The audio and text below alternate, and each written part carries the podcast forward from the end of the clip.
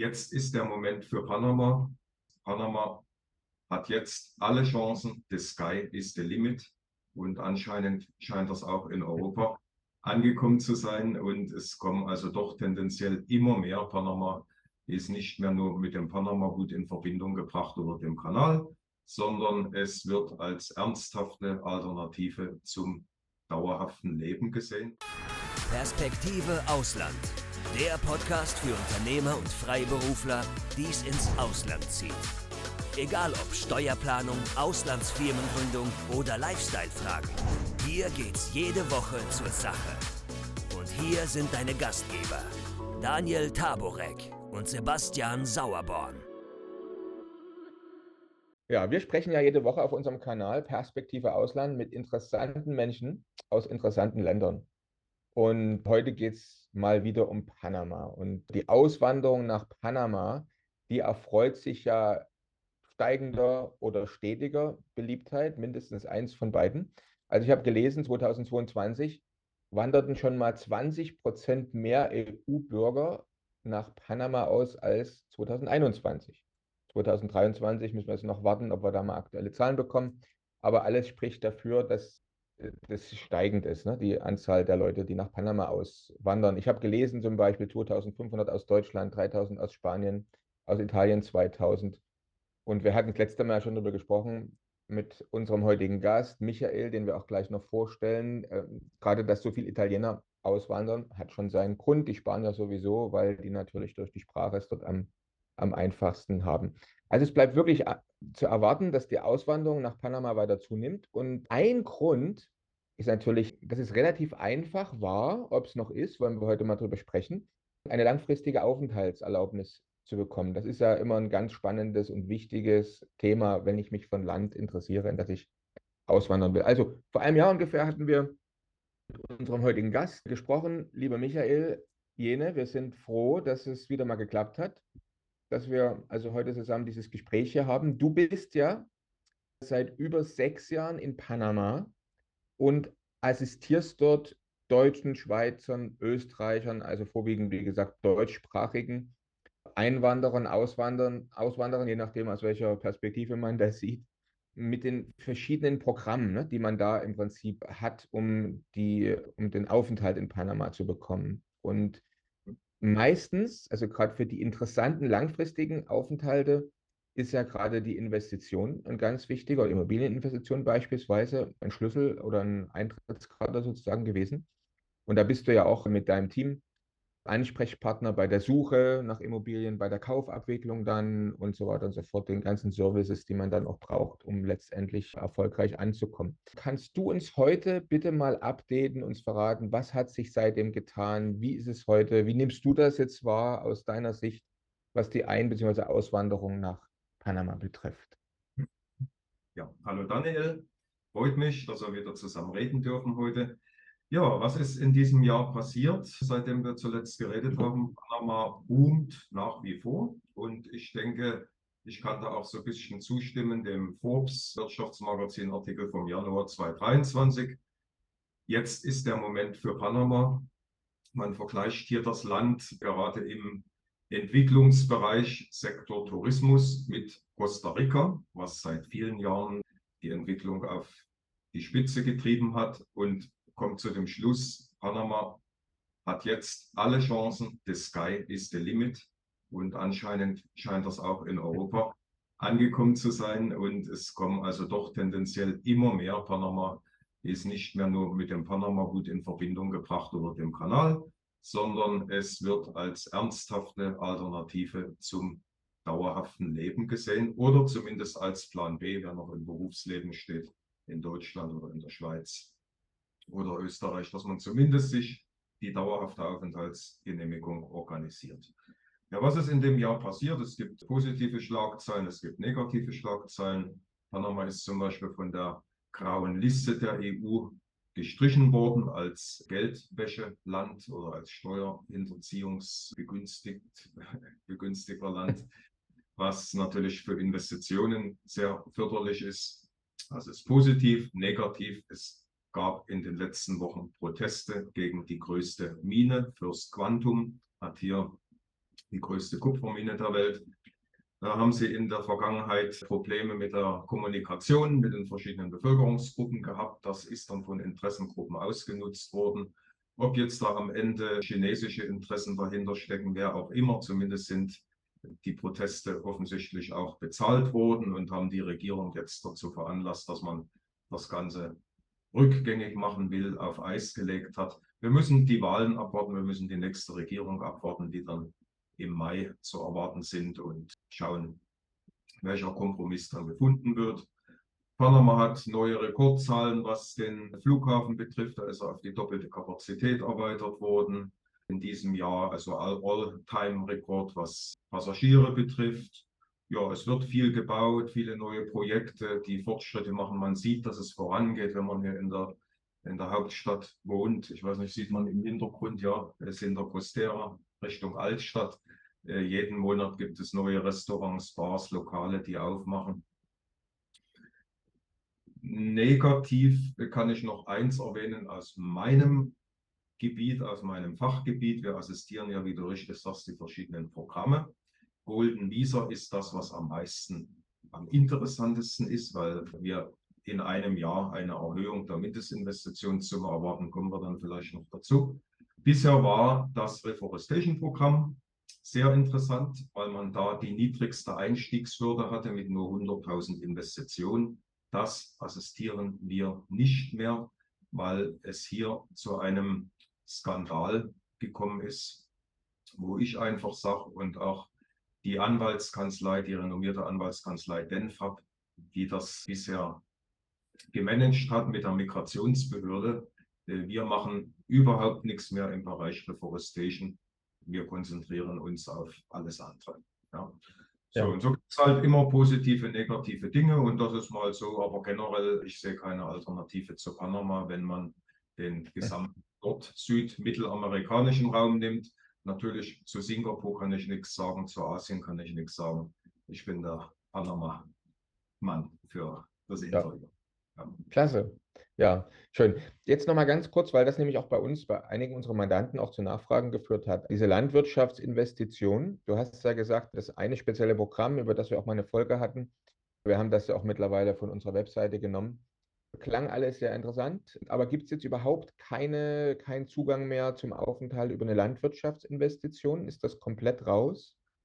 Also offiziell gibt es das Gesetz nach wie vor. Ja? Das Gesetz sagt, wer 100.000 investiert in ein Reforestation, in ein von der Regierung zertifiziertes Reforestation-Projekt ja, und legt einen Vertrag vor mit einer von der Regierung zertifizierten Reforestation-Firma, der qualifiziert sich zunächst für die zweijährige Aufenthaltsgenehmigung und danach äh, für die dauerhafte. So, wenn er danach noch nachweist, erhält die Investition. Nur in der Praxis ist es so, alles, was bisher im Reforestation-Bereich angeboten wurde, waren Teakholzplantagen.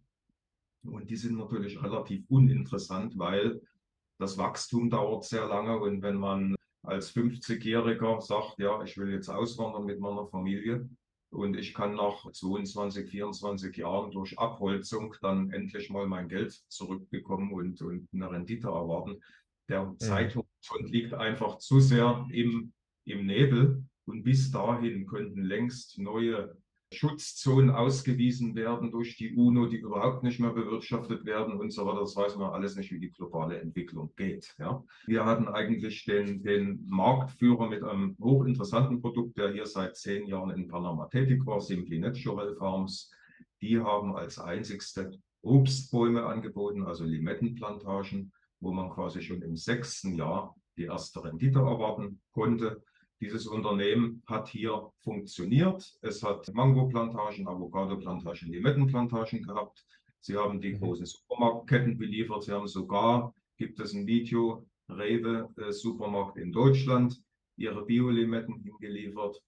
Wer die Farmtour hier gemacht hat, war beeindruckt. Sie haben ein riesen Pumpenbewässerungssystem hier installiert, was es sogar der UNO vorgestellt hatten. Sie haben die größten Treibhäuser Mittelamerikas hier in Betrieb genommen und da Gemüse für die Supermarktketten hier produziert.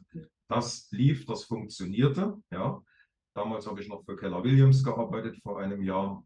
Er hat Keller Williams als eine der größten Immobilien-Franchise-Unternehmen auch dieses Produkt mit vermittelt. Ja, und ich habe im Rahmen meiner Residenzia-Assistenz diese, diesen Weg begleitet der Person mit Anwaltsvorbereitung und so weiter. Was ist dieses Jahr passiert? Dieses Jahr im März gab es einen Wechsel in der Eigentümerstruktur. Der Alteigentümer ist laut seinen Aussagen entmachtet worden durch Aktienvernichtung, Neuausgabe der Aktien, hat gesagt, dann bringt es nichts, wenn ich als Präsident dieses Unternehmens weiter meine Zeit und Kraft hier einsetze. Ich trete zurück. Er hat sein ganzes Team mitgenommen oder abgezogen. Das war am 8. März, hat er allen Farmeigentümern mitgeteilt. Und angekündigt, der neue Brian Ang Juli wird sich bei euch melden und seine Pläne vorstellen. Und der neue, ja, hat auf Zeit gespielt. Ich selber äh, war auch interessiert, mal seine Meinung zu hören. Vielleicht wäre das was in Zukunft mit ihm zusammenzuarbeiten. Klang am Anfang super positiv.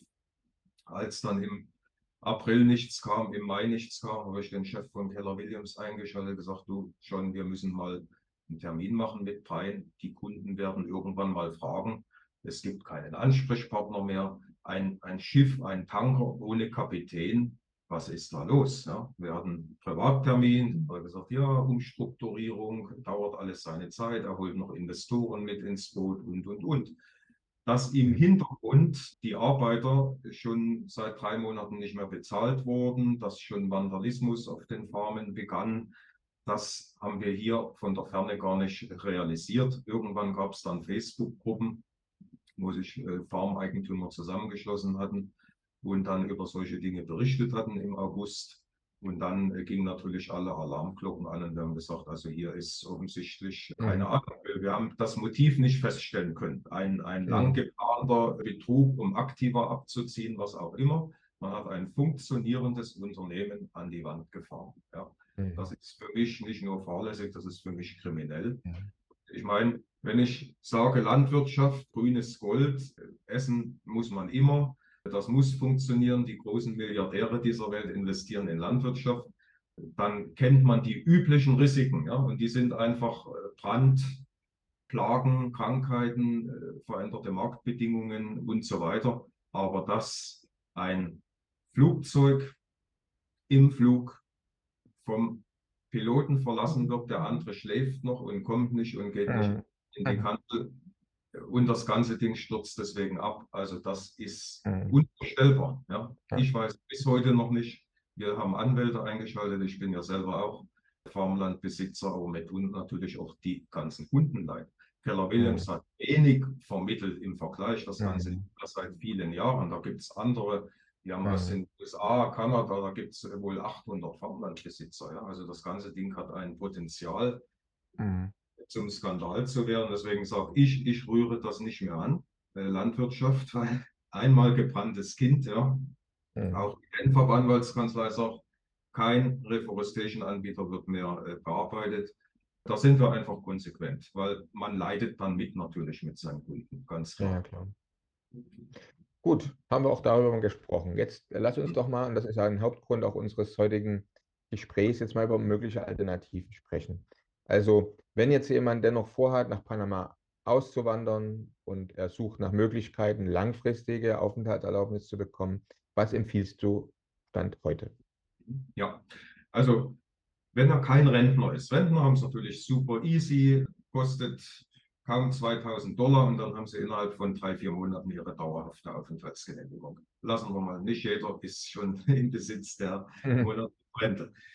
Der normale arbeitende Unternehmer, wie auch immer, dem empfehle ich das Golden Visa, weil es aufgrund der kurzlebigen Zeit und der Entwicklung, die man gar nicht so schnell voraussehen kann, es bietet in der schnellstmöglichen Zeit, nämlich innerhalb von 30 Tagen ab Erfüllung aller Voraussetzungen, die dauerhafte Aufenthaltsgenehmigung. Das heißt, dieses Visa läuft nicht über eine halbjährige Bearbeitungskarte, dann eine zweijährige Probezeit, danach zweiter Antrag, wieder sechs Monatskarte und dann dauerhaft. Ja. Sondern man spart, man nimmt eine Abkürzung von zweieinhalb bis drei Jahren und hat sofort seine Aufenthaltsgenehmigung. Das wiederum führt schneller zum Zweitpass. Ja. Weil mhm. jedes Land hat natürlich seine Bedingungen und erwartet, dass man eine gewisse Anzahl Jahre hier gelebt hat und vielleicht auch Steuern gezahlt hat, bis man dann den panamaischen Pass bekommen kann. Und das sind in Panama fünf Jahre. Ja. Und die fünf Jahre beginnen sofort beim Golden Visa. Und wenn ich das Friendly Nation mache, dann beginnen sie halt erst zweieinhalb bis drei Jahre später. Oder mhm. denken wir an die Sicherheitsentwicklung. Panama ist ein sehr sicheres Land im Vergleich, aber die weltweite Entwicklung macht auch hier nicht halt. Das heißt, es denken viele über Waffenbesitz nach. Panama hat das viertliberalste Waffengesetz der Welt. Und keiner weiß, ob die nächste Regierung da mal eine Änderung herbeiführt. Das heißt, mit dem Golden Visa, wenn ich meinen panamaischen Personalausweis habe, kann ich auch das bekommen. Waffenbesitzschein, äh, Tragekarte mhm. und, und, und. Mit allen anderen Programmen, wo ich dann noch zweieinhalb, drei Jahre in der Warteschleife hänge, geht das nicht. Ne? Oder eben panamaische Steuernummer und, und, und. Auch Berufslizenz. Deswegen Golden Visa ist der goldene Weg. Bedingung, Immobilieninvestition in Höhe von 300.000 noch. Ja. Es war von Anfang an im Gesetz 500.000 Mindestinvestitionen vorgesehen. Man hat das, man hat quasi eine Karenzfrist zur Einführung des Gesetzes gemacht, wo man sagt, wir erleichtern das jetzt erstmal und machen einen Rabatt von 200.000. Das heißt, bis Oktober 2024, wenn da eine Immobilieninvestition abgeschlossen ist, kann man noch mhm. mit relativ geringen Betrag seine permanente Aufenthaltsgenehmigung sofort bekommen. Ja. So, das ist das. Zwischenfrage. Zwischenfrage. Bei dem Golden Visa, damit ich auch sozusagen in den fünf Jahren bleibe, bis ich dann den panamaischen Pass beantragen kann. Wie ist es? Wie lange muss ich mich aufhalten? Also habe ich eine Anwesenheitspflicht pro Jahr in Panama dann? Nein, offiziell nicht. Aber es ist so die Praxiszeit. Also die Anwaltskanzlei, die die größte Erfahrung hat mit diesen Naturalisationen, so, so heißt das hier, oder Einbürgerung, die sagt, es werden in der Regel 30 Prozent der Anträge das erste Mal abgelehnt. So, und das sind meistens Fälle, die nur alle zwei Jahre sich mal kurz blicken lassen in Panama für ein, zwei Tage und fliegen dann wieder zurück, die hier weder eine Steuernummer sich geholt haben, die sonst keine Beziehungen zum Land haben, ja, und werden in der Regel abgelehnt. So, man empfiehlt also wenigstens die letzten zwei Jahre überwiegend mhm. in Panama gelebt zu haben und okay. eine Steuererklärung abgegeben zu haben. Ja. So. Zunächst kann man das als Plan B machen, aber sagen wir auf, auf Sicht von drei Jahren sollte dann tatsächlich der Zweitwohnsitz Panama gewählt werden, wenn man das will. Und zweite Nachfrage, und zwar, wenn jetzt jemand so eine Immobilie kauft für 300.000 Euro, zurzeit noch bis Oktober nächsten Jahres, muss er darin selber wohnen? Kann er die dann auch vermieten zum Beispiel? Was ja Sinn machen würde, wenn ich vielleicht mich in den ersten Jahren weniger aufhalten, aufhalten will im Land? Ist das ja. eingeschränkt? Absolut nicht eingeschränkt. Es muss ein tituliertes Land sein, also nicht irgendwo ein Privatvertrag, sondern so wie das in Deutschland mit Grundbuch üblich ist, so muss das eine, eine Liegenschaft sein. Das kann ein leeres Grundstück sein, was diesen Wert hat. Ja wo niemand drauf wohnt, noch niemand drauf baut. Man legt sich das einfach hin als Reserve. Es kann ein Apartment sein, was man leer stehen lässt, was man über Airbnb vermietet, was man Dauer mhm. vermietet. Es kann ein eigenes Häuschen sein. Eigenes Häuschen würde ich eher nicht stehen lassen, weil das sollte gepflegt werden. Aber das, da gibt es keinerlei Einschränkungen. Man kann es sogar kombinieren. Man kann zwei kleine Apartments kaufen hier in der Stadt, die sich gut vermieten lassen, um insgesamt diese über 300.000 dann zu erreichen. Okay. Sehr gut. Guter Hinweis noch. Und eure Firma ist ja auch behilflich, jetzt äh, jemanden dann die passenden Immobilien zu finden, so wie ich das verstanden habe. Wir, wir haben Maklerlizenz, wir sind im Panamaischen Maklerverband Akopir angeschlossen. Unsere Präsidentin ist Rechtsanwältin seit 18 Jahren, spezialisiert auf Offshore-Gründungen und Immobilien und sie hat auch die Immobilienmaklerlizenz noch dazu. Also sie steckt so tief drin in der Materie, kann man nicht in besseren Händen sein. Ja. Ich okay. selbst habe Schweiz Immobilienbewirtschafter gemacht, äh, habe hier fünf Jahre Erfahrung oder fast sechs. Also da sind wir, vor allem was Anlageimmobilien betrifft, sind wir spezialisiert drauf. Klasse. So, jetzt haben wir über zwei Eintrittskarten sozusagen nach Panama ja schon gesprochen. Das eine war, was du am Anfang kurz erwähnt hattest, jetzt für die Rentner, was auch relativ einfach wohl ist. Dann haben wir über das Golden, Golden Visa jetzt gesprochen. Mhm. Du hattest jetzt schon ein, zwei Mal anklingen lassen, noch eine dritte Variante, nämlich Du hast die Sparversion genannt, das Friendly Nation Visa. Kannst du ja. dazu bitte noch was erklären? Ja. Das Brandination Visa gibt es schon seit vielen Jahren. Das war mal sehr einfach. Mit dem bin auch ich nach Panama gekommen. Damals war überhaupt noch keine Investition notwendig, sondern nur die Absicht nachzuweisen, dass man in Zukunft wirtschaftlich tätig werden will in Panama. So, das hat man gemacht, entweder durch die Gründung einer Briefkastenfirma, die man dann nach einem Jahr wieder eingestampft hat, oder durch ein Anstellungsversprechen. Das wurde im August 2021 geändert. Da wurde eine Investitionskomponente eingeführt und zwar in Höhe von 200.000 Dollar. Entweder durch Festgeldanlage bei einer panamaischen Bank für drei Jahre oder durch Immobilieninvestition 200.000. Die Haltefrist ist in dem Fall drei Jahre für die Immobilie. Festgeldanlage ist ja so eine Sache. Ich will nicht sagen, dass die panamaischen Banken schlechter sind als, als europäische. Also ich kenne hier keine äh, Pleite in den letzten Jahren, glaube ich nicht. Die, die stehen im Verhältnis gut da. Panama ist Bankenstandort. Aber was ist denn aus 200.000 Kaufkraft heute in drei Jahren? Die sind dann vielleicht noch 40.000 Kaufkraft wert. Währenddessen, wenn ich für die 200.000 heute in einem Wolkenkratzer 1A-Lage Avenida Balboa eine, ein Apartment kaufe, dann ist das auch in drei Jahren mindestens den gleichen Preis noch wert. Ja? Mhm. Wenn nicht gar wesentlich höher. So, das heißt, ich rate eher oder ich hätte eher privat Bauchschmerzen mit der Festgeldanlage. Aber mhm. natürlich, es ist eine niedrigere Einstiegshürde als das Golden Visa, mit dem Nachteil, dass man ein zweistufiges Verfahren hat, erstmal für die Zweijährige äh, Aufenthaltsgenehmigung. Erst danach kann man die dauerhafte beantragen. Ja. Okay. Und wie mhm. du gesagt hast, auch dann startet erst im Prinzip die Frist, die fünf Jahre, die man braucht, falls man nachher auch noch einen Zweitpass, ja. eben den panamaischen Pass beantragen wollte. Jetzt ja. ist ja so, äh, gerade momentan, also das Thema Immobilieninvestment und Immobilienbesitz momentan in Deutschland anzusprechen, das ist eher ein, ein schwieriges Thema, oder? Also äh, viele versuchen ja verzweifelt eher ihre Immobilien zu verkaufen und viele sagen, äh, kauf auf keinen Fall jetzt Immobilien. Viele haben auch Angst vor dem möglichen Lastenausgleich, der da kommt. Der beschäftigt uns ja auch in unserer Kanzlei jetzt schon seit Monaten, weil wir ja Menschen helfen, ihre Immobilie zu schützen, wenn sie nicht aus Deutschland auswandern können und sozusagen ihre Immobilien äh, zu schützen vor dem staatlichen Zugriff im Falle eines Lastenausgleichs beispielsweise. Also es ist ein Thema, was uns jede Woche beschäftigt. Und wenn wir jetzt jemanden hier auf dem Kanal empfehlen, kauft die Immobilien, denkt er vielleicht, wir sind verrückt, oder? Aber es ist ja im Ausland Immobilien zu kaufen noch immer was anderes wahrscheinlich als in Deutschland eine zu kaufen. Kannst du bitte mal was aus, aus deiner Sicht zu den Risiken einer Investition in Immobilien in Panama generell, vielleicht im Ausland noch was sagen? Wie siehst du das? Wie schätzt du das ein? Also ich würde dazu immer die Entwicklung der letzten Jahre mit einbeziehen. Es gibt Länder wie zum Beispiel Deutschland oder USA oder Neuseeland oder andere, die haben in den letzten Jahren eine extreme Immobilienblase aufgebaut. Und dass die natürlich irgendwann platzen muss, steht außer Frage, dass die jetzige Regierung alles dazu tut, dass es schneller geht, ist eine andere Sache. Natürlich auch die EU, nicht nur die deutschen Gesetze, sondern wir sagen natürlich auch, äh, wenn ich Energieeffizienzklasse G habe in Deutschland bei meinem Haus, dann, dann kriege ich ab 2030 keine Bewohnbarkeitsgenehmigung mehr. Ja? So, und dieser, in Frankreich jetzt schon so, ne? Teilweise gibt es Länder, wo das Frankreich oder Spanien zum Beispiel ist jetzt schon so, ne? wo, wo sowas passiert, genau. Ja.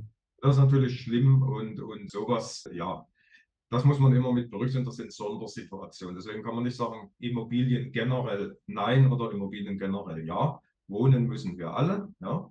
Und natürlich ist es auch ein Stück Freiheit, sein, sein eigenes, seine eigenen vier Wände zu haben und nicht abhängig sein von jemandem. Und in Panama haben wir eben diese Entwicklung nicht, was diese Blase betrifft. Wir hatten zu Zeiten von Präsident Martinelli, das war der vor, vorletzte Präsident in Panama, hat das Land unwahrscheinlich geboomt.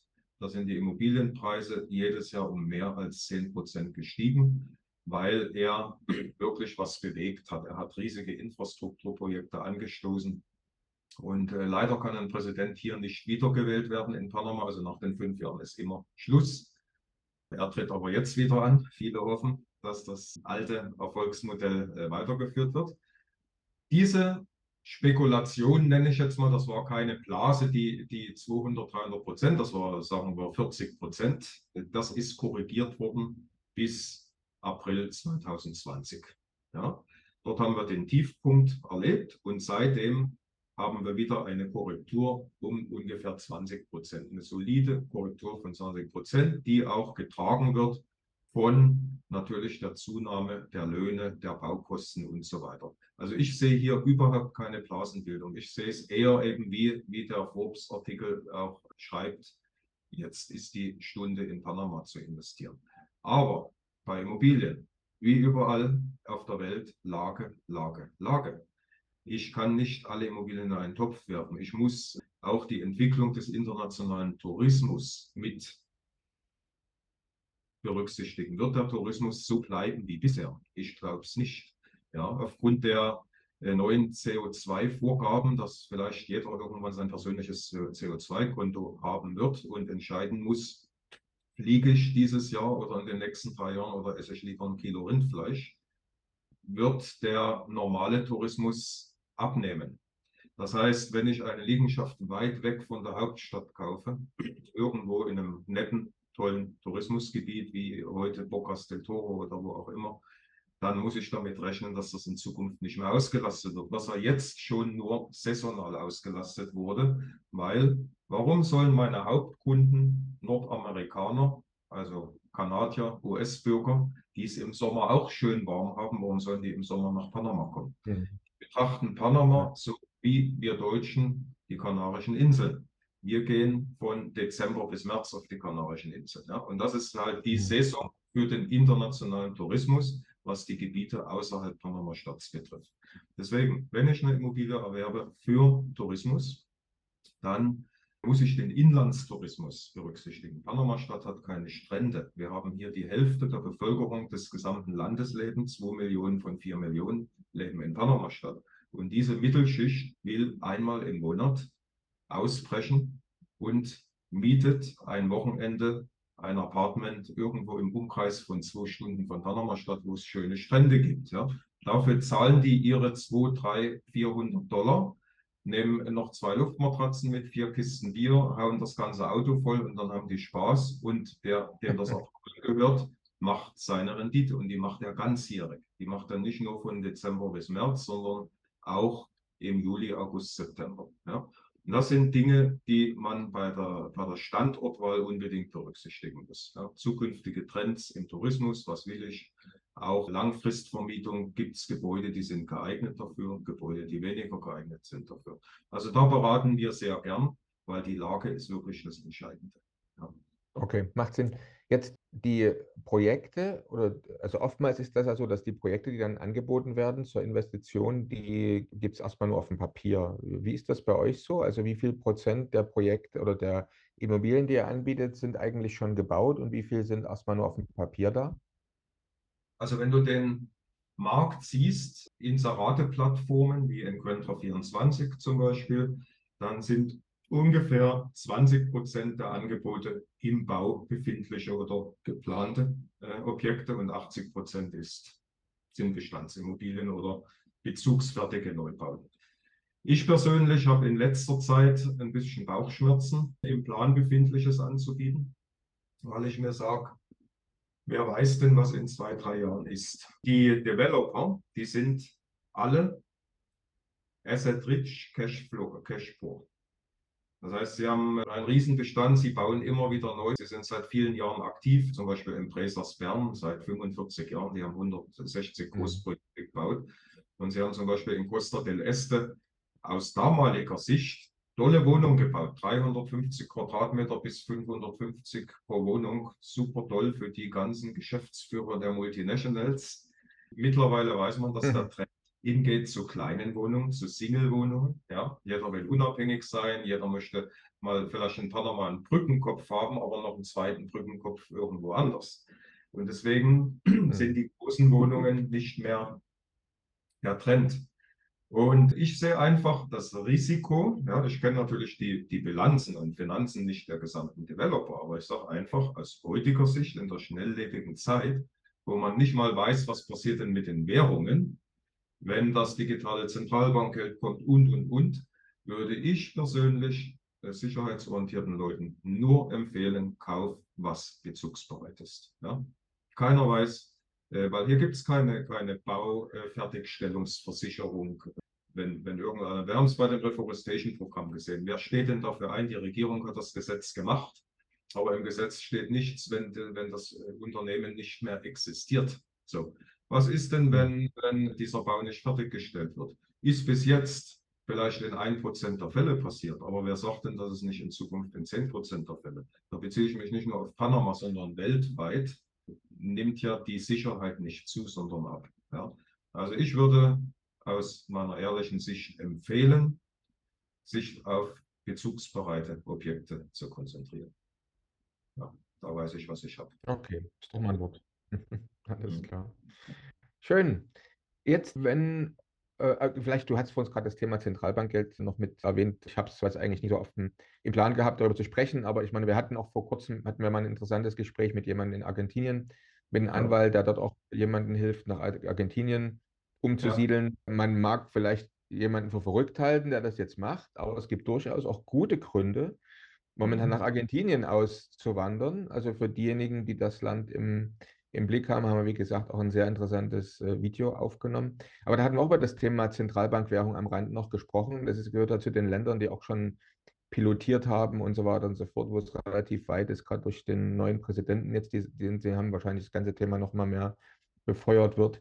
Einige, die auswandern wollen, für die ist das schon ein Thema. Ne? Also man macht sich so Sorgen, das künftige Land, manche überlegen auch, ist das Land, in das ich auswandern will, ist das im BRICS-Lager zugeordnet, falls das mal wirklich so eine Polar Polarisierung geben würde. Andere ja wiederum sagen ja, auch sehr erfolgreiche YouTube, YouTuber, das ganze BRICS-Thema, das wird alles nur gespielt. Also es gibt in Wirklichkeit keine Polarisierung. Die äh, arbeiten alle gerade an, den an den Zentralbankwährungen und werden sie dann irgendwann zusammen einführen. Also was auch immer, wir können ja jetzt nie in die Glaskugel schauen, aber der ein oder andere stellt sich eben die Frage jetzt, wenn er sich äh, von Land interessiert und dass er auswandert, äh, wie steht das Land, was lief da schon, was ist zu erwarten, wenn ich dahin auswandere. Vielleicht kannst du dazu mal deine persönliche Einschätzung geben, du bist ja vor Ort.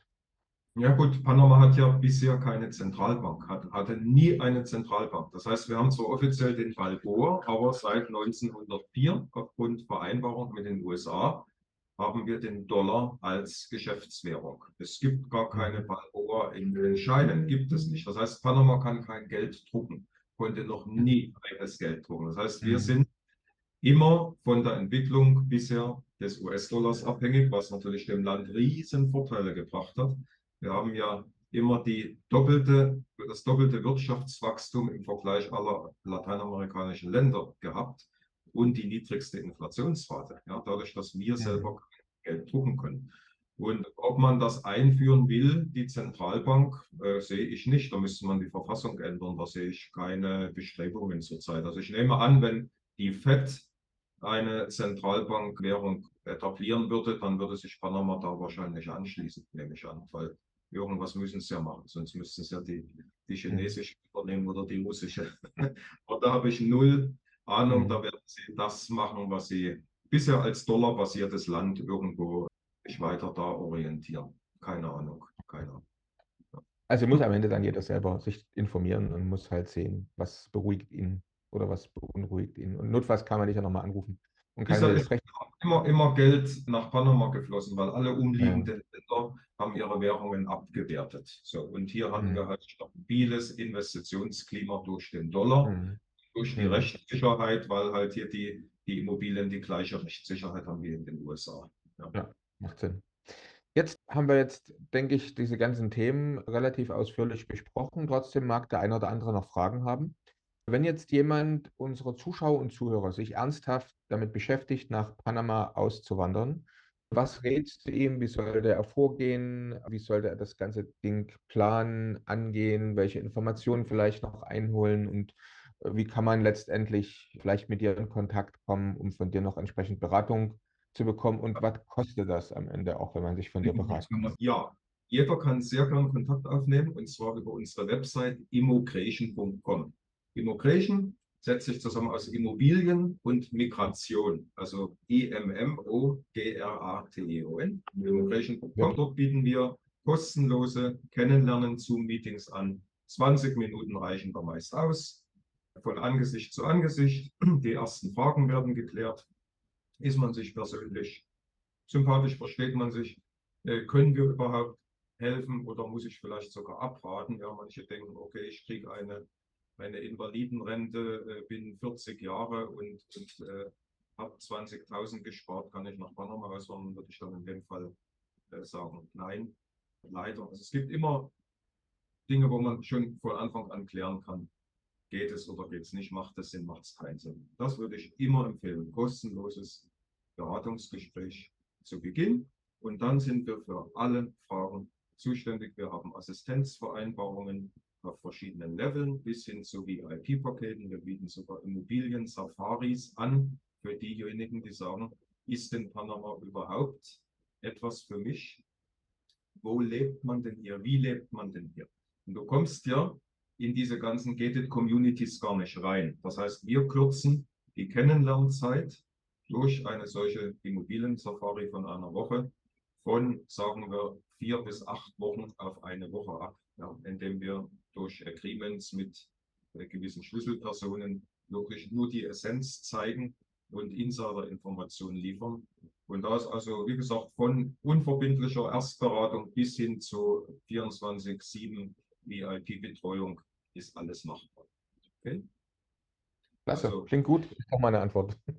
Ja, schön. Also wir blenden deine Kontaktdaten ein und ja, dann kann ich nur sagen, vielen herzlichen Dank, war wieder sehr interessant. Mhm. Und schauen wir mal in ein, zwei Jahren, wie es dann aussieht. Können wir jetzt schon wieder fast einen neuen Termin planen.